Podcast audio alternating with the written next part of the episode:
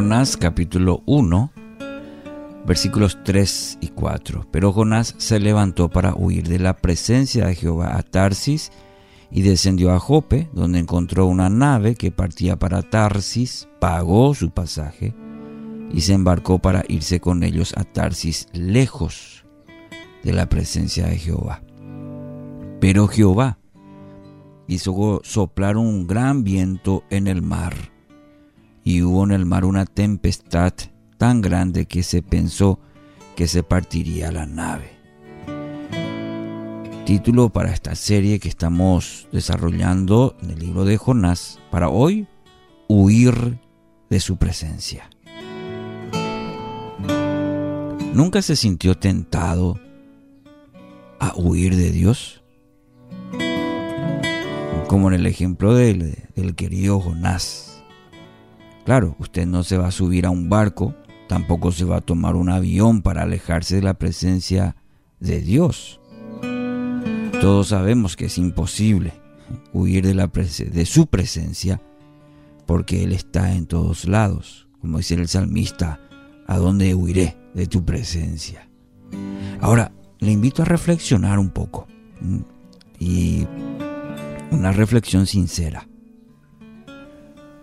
Piense en estas situaciones.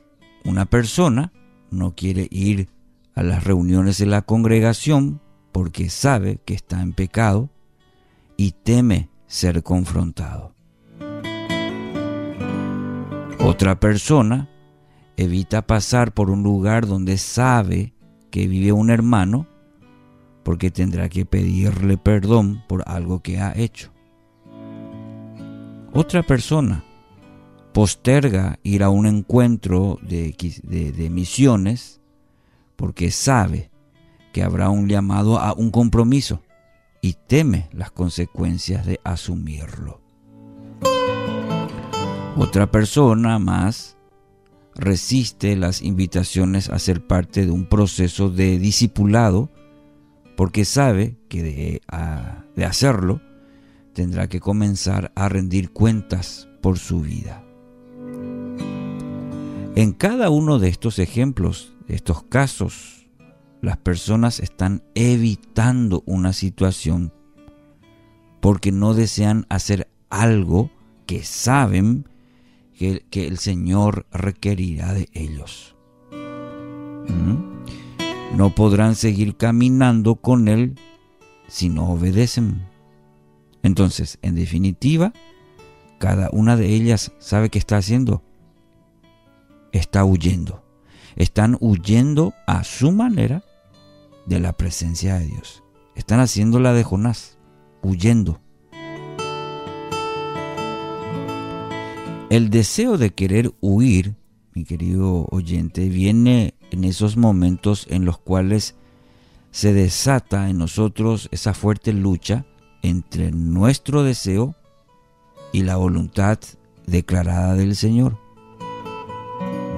Ah, repito, el deseo de querer huir viene de, esos momentos en los cuales se desata esa fuerte lucha entre lo que deseamos y la voluntad declarada del Señor, la voluntad que encontramos en su palabra. Y mire, ni siquiera el Hijo de Dios fue librado de esta batalla. En Getsemaní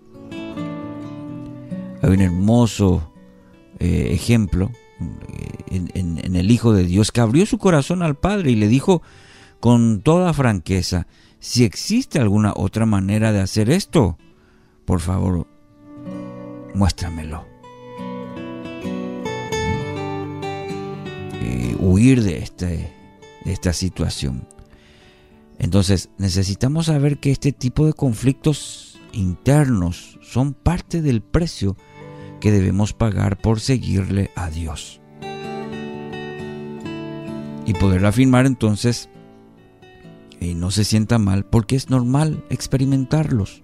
Todos, en algún momento de nuestra vida, nuestro peregrinaje, nuestro caminar con Cristo, experimentamos esta lucha entre nuestro deseo y la voluntad declarada del Señor. Y queremos huir. Ahora, entienda muy bien lo que no es aceptable. ¿Y qué es lo que no es aceptable? Es dejar que nuestra voluntad imponga los deseos sobre el rumbo que hemos de tomar. Esto sí, en esto sí tenemos que parar. Lo que no es aceptable es dejar que nuestra voluntad imponga sus deseos sobre el rumbo que hemos de tomar. No es aceptable en primer lugar porque porque alimenta la esencia primeramente de rebeldía que cada uno de nosotros heredamos de Adán, que siempre está ahí, latente. Pero en segundo lugar, no es lícito porque no es posible evadir la voluntad de Dios, al menos si nuestro compromiso con Él es serio. No podemos postergar, no podemos negociar la voluntad de Dios para nuestra vida. Podemos postergar por un tiempo, poner por obra lo que Dios nos está llamando a hacer. No dude por un instante, sin embargo, que si el Señor ha puesto su mano sobre nuestras vidas, Él nos irá a buscar, no importa dónde nos escondamos. Y Jonás es el ejemplo perfecto de esta verdad. Así que mi querido oyente, situaciones en donde se demora en hacer lo que Dios está pidiendo, huyendo de la voluntad de Dios. ¿Cómo puede acortar el tiempo que pasa entre recibir instrucciones del Padre y hacer lo que Él manda? ¿Cuáles son las áreas de su vida donde más lucha con hacer lo que Dios le manda? Quizás hoy está pasando este proceso. Está luchando con ello. No huya no haga la de Jonás.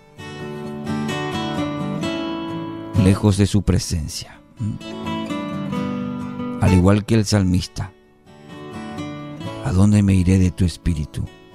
¿Y ahora a dónde huiré, Señor, de tu presencia? Que Él lo bendiga.